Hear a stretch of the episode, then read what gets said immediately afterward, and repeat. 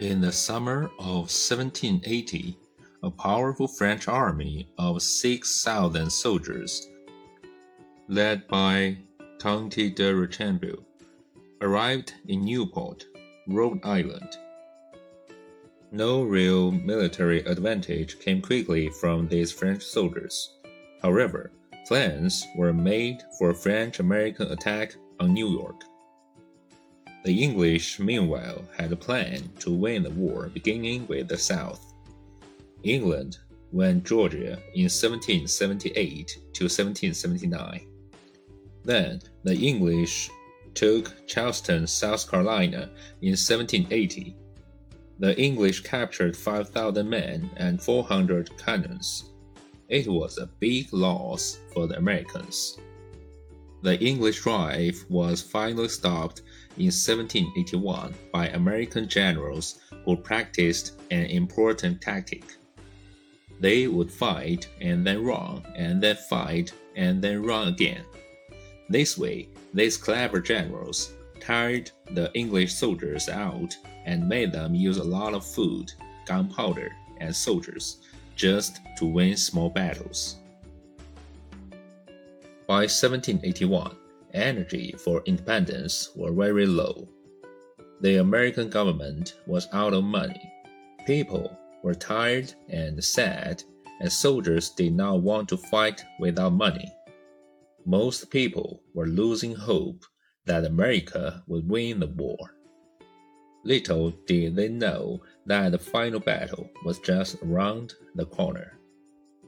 The English general, Cornwallis, were soon to fall into a deadly trap.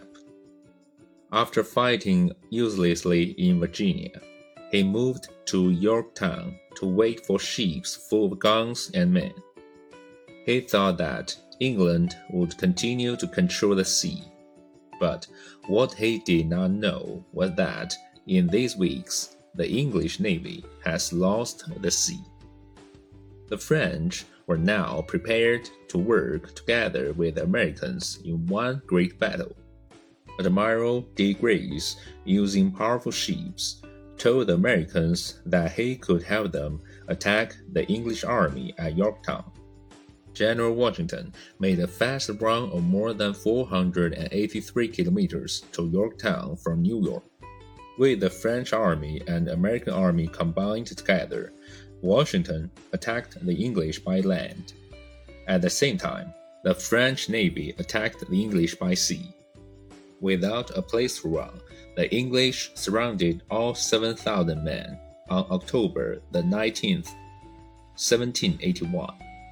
The victory was French and American. The French gave the navy and about half of the soldiers in the army of about 16,000 men. Hearing the news, the English Prime Minister said, Oh God, it's all over. It's all over. The king, however, planned to continue the war, for England was far from losing she still had 54,000 soldiers in North America, including 32,000 in the United States. After Yorktown, the tired English were prepared to end the war. Three American peace negotiators went to Paris Benjamin Franklin, John Adams, and John Jay of New York.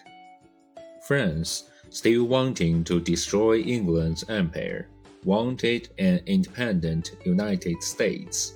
But at the same time, the French didn't want the United States to be too strong. So France planned to make America small. A weak America would help French trade. France was paying a large price in men and money to win Americans' independence and she wanted to get her money back. But John Jay was unwilling to play France's game and would not agree to make any of the powers of the United States small. A beginning treaty of peace was written in 1782. The final treaty of peace was written in next year. In the Treaty of Paris of 1783, the English formally recognized the independence of the United States. In the treaty, America agreed to pay back the debts owed to English companies. America alone gained from this World War. The English were beaten, and the country's image and resources badly damaged. The French had revenge, but used lots of money and resources that they needed for their own country. The Americans were the only real winner. They began their country with a lot of land and a belief in freedom.